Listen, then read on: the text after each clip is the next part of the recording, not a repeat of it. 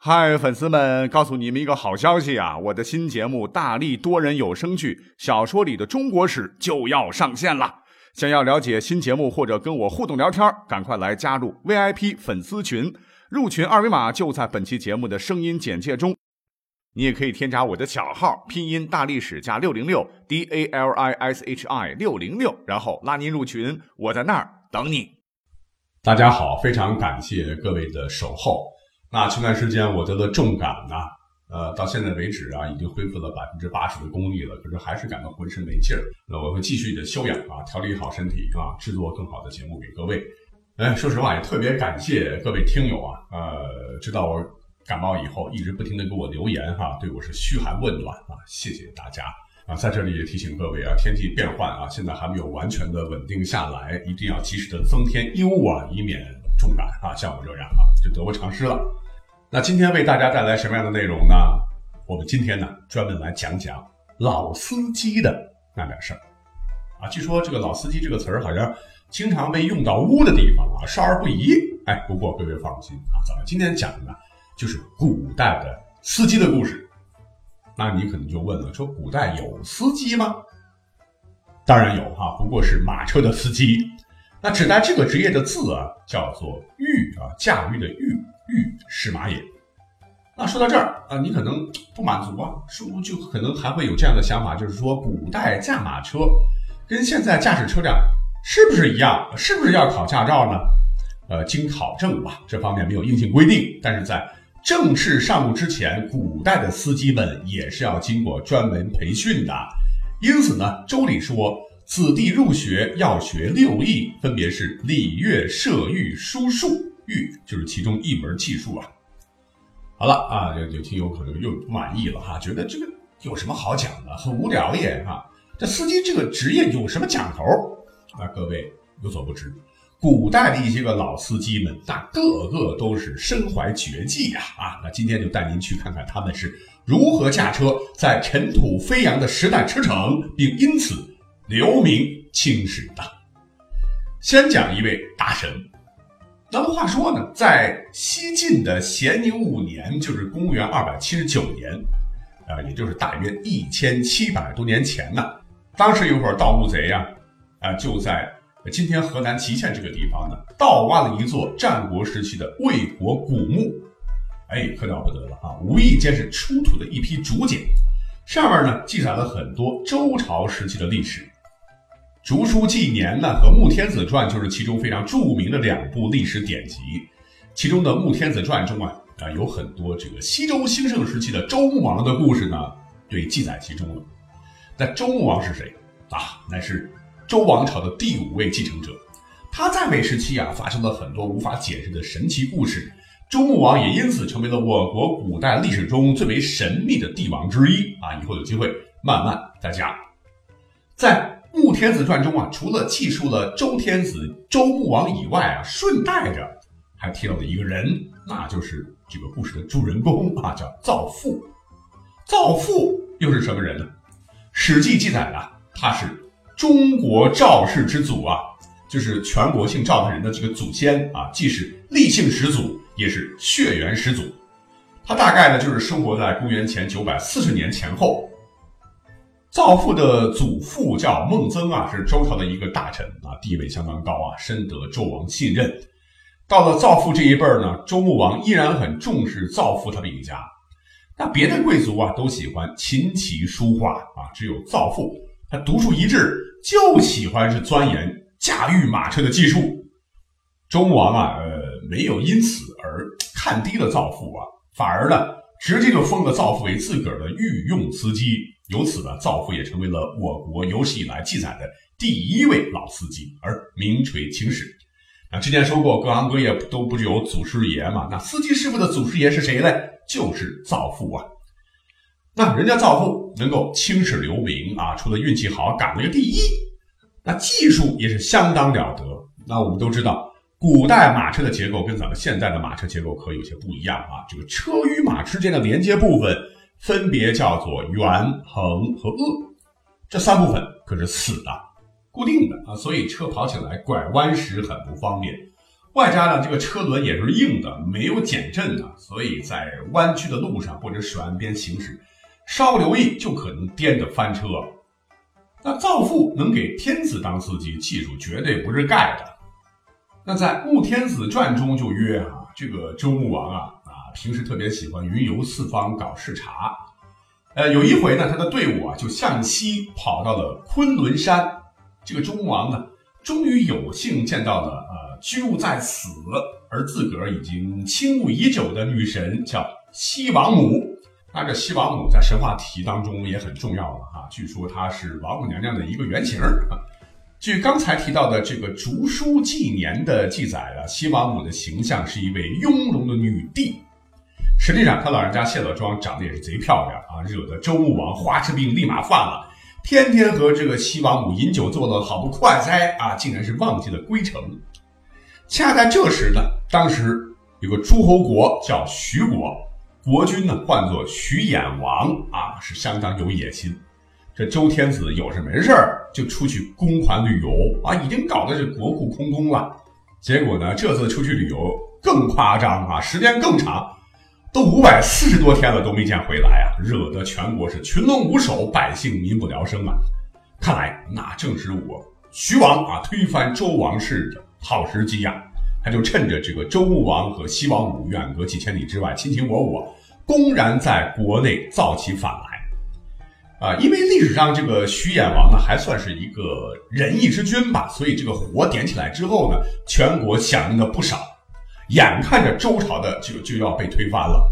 那徐衍王这边造反的消息是千里加急呀，啊，最终还是送到了呃夜夜笙箫的周穆王手上啊。周穆王一看这竹简，当时惊得一头大汗。赶紧扔下西王母啊！命令这个造父立即驾车回都城。造父不愧是老司机，关键时刻不掉链子，是架起车，挥起鞭，马蹄通通通通通通，哈！这马车仿佛是腾云驾雾一般，日驰千里，风驰电掣的，让周穆王以最快的速度赶到了镐京。那正是由于周穆王这赶回来比较及时啊。啊，底下的人也都来了士气啊！周穆王赶紧是调兵遣将，最终是将徐衍王生擒，避免了周王朝变成徐王朝，挽回了大周的这个颜面。那你说这次事件如果没有造父的话，周穆王保不齐会落得个末代君王的下场，大周有可能就会在公元前九百多年就灭亡了。那改写了历史的走向，这个造父是功不可没的。除了这个造父的驾驶技术过硬啊，老司机的这个人品呢也是顶呱呱，被史书所称道。所以这次评定判断之后呢，周穆王对这个造父是大加封赏啊，把当时当时的赵城，就是今天的这个山西洪洞这个地方，赐给了他作为造父的封邑。自此以后呢，造父就成为了战国时期的这个赵国的始祖了。啊，那因为造父是中国历史上第一位有名有姓的司机了，我们就多讲了一些啊，挤占了历史上。挺有名的，其他几位老司机的时间，我们抓紧来讲讲下面几位主人公的故事吧。那下面这个故事我之前是讲过的哈，只是要提醒大家啊，不是每个司机都像造父那样实在。在古代嘞，那有事儿没事儿啊，千万别惹着老司机，否则后果相当严重啊。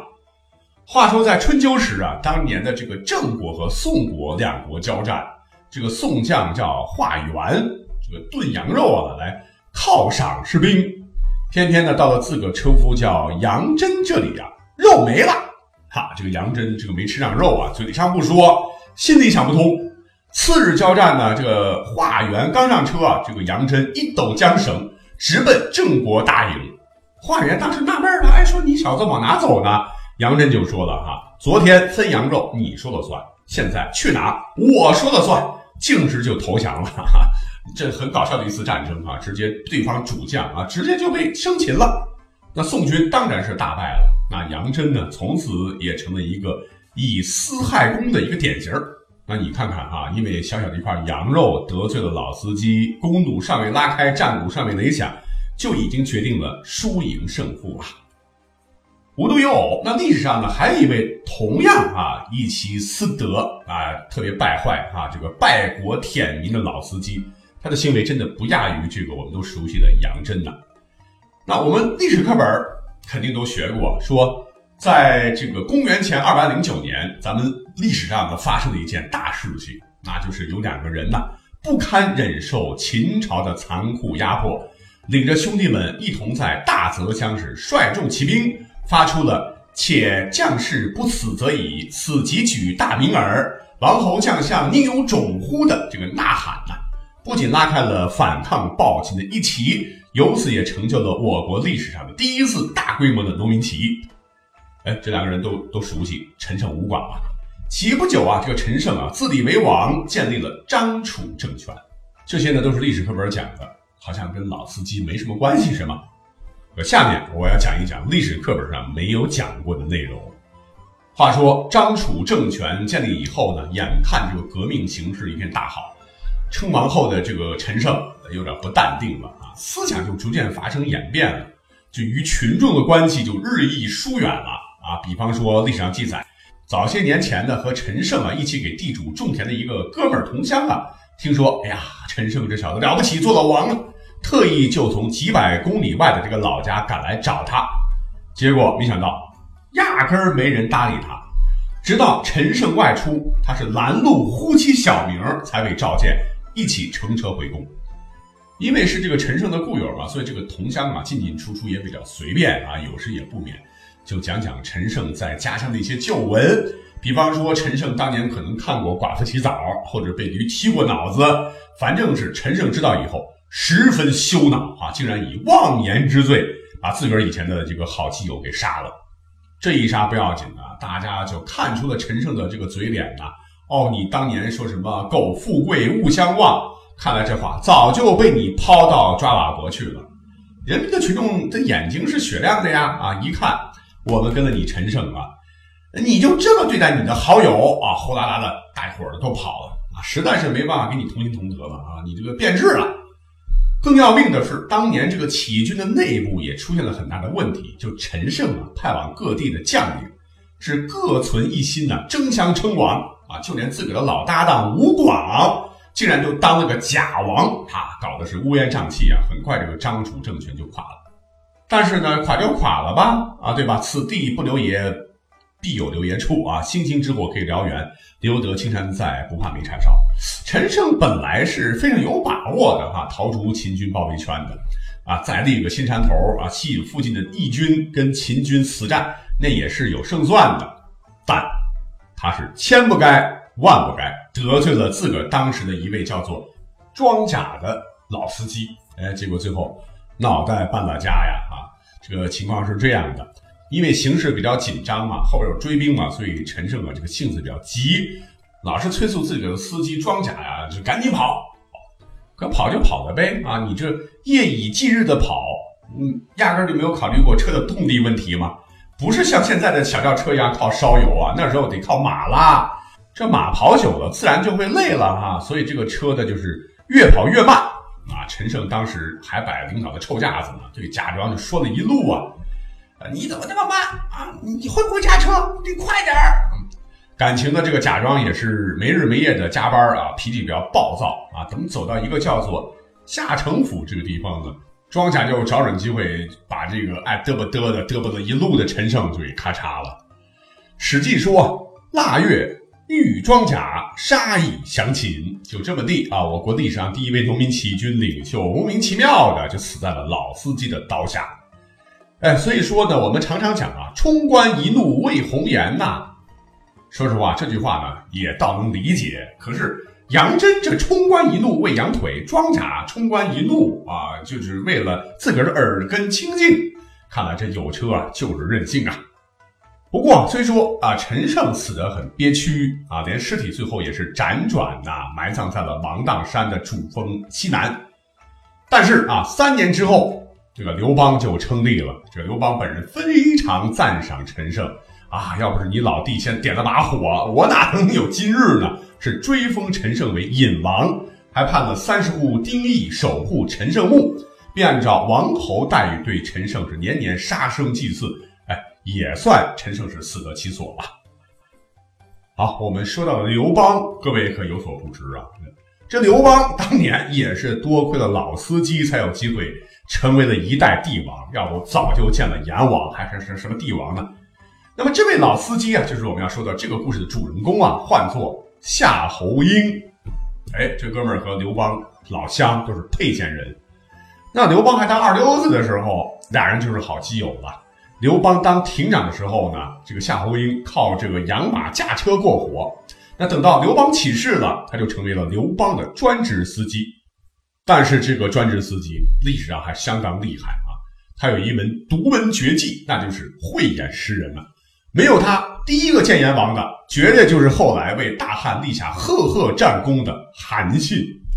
怎么回事呢？韩信当初不是从项羽那儿投奔到了刘邦那儿吗？本来想的还挺美的啊，这个刘邦可能会给一个大官做做。结果呢，对不起啊，仍然是不被刘邦重用。于是不得志的韩信一次和其他十三个人触犯了法律，按律当斩。那在执行的时候，其他十三个人都被杀了。轮到韩信的时候，韩信大声就说了一句：“上不唤作欲救天下乎？何以斩壮士？”啊，就是大王，您不是想得到天下吗？那为什么要杀死这样的勇士呢？就算作是遗言吧。刘邦呢，当时肯定是没听见。哎，结果这个夏侯婴倒是听到了啊，因为当时呢，他正好路过。哎哎哎，慢着慢着，刀下留人。哎，你说这？这死刑犯竟能说出这句话来，肯定不是个草包。于是呢，他是命人马上把韩信放了，就和这个韩信呢开始交心的聊了起来。这聊着聊着吧，这个呀夏侯婴啊就觉得这个韩信啊绝非是池中之物啊啊，是立即推荐给了上司刘邦，这才成就了后来韩信的一番事业，也成就了刘邦的一番伟业。那除了韩信，刚才也讲了哈，没有他的话，刘邦也可能早就见阎王了。那到底又是怎么回事呢？那话说有一次啊攻打彭城的时候，刘邦呢是不敌项羽啊，被打得大败啊，众军士作鸟兽散，刘邦都是吓傻了，拼命往回跑啊。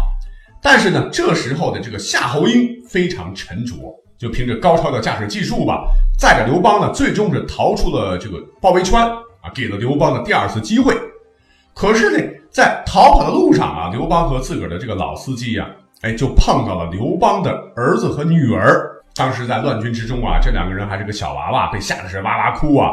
这个夏侯婴就赶紧把这个孩子抱上车了。可是由于这个车上人太多，车速就变慢了呀。这刘邦为了逃命，你猜怎么着？直接就一脚把一双儿女踹下了车啊！要不是夏侯婴立即停车，亲自把刘邦的女儿和儿子。再抱上车啊，如是两三回，最后啊是不顾刘邦拔剑威胁要杀了自个儿哈，那之后大汉的历史可能真的又该改写一次了啊，因为这个被刘邦踢下去的几次的儿子，正是后来的汉惠帝，那女儿呢就是后来的鲁元公主，那后头就是在公元前两百年的时候，刘邦呢是率三十二万大军。是向北挺进呢，要攻击匈奴，结果中的是匈奴人的埋伏，被围于平城白龙山。当时形势也是很危急啊，要不是靠着这个夏侯婴高超的车技，呃，还有违反他的命令啊，一定要照着那个路线走啊，我估计啊，这个刘邦这一次那真的是相当危险。所以呢，真的可以这么讲啊，如果没有老司机夏侯婴的一次次出手，那汉朝四百年的江山还真不能确定立不立得起来啊。呃，那所以说呢，要评中国第一好司机，除了造富之外，啊，老司机夏侯婴，非他莫属也。好了，讲到这儿啊，其实本人个人也是非常的非常尊重汽车驾驶员这个职业的啊，也算是本期呃讲几个有关司机师傅的历史故事啊，送给各位司机师傅听听吧。也感谢啊你们的这个辛勤付出。啊，讲到这儿啊，我们本期节目就到此结束了，我们下期再见。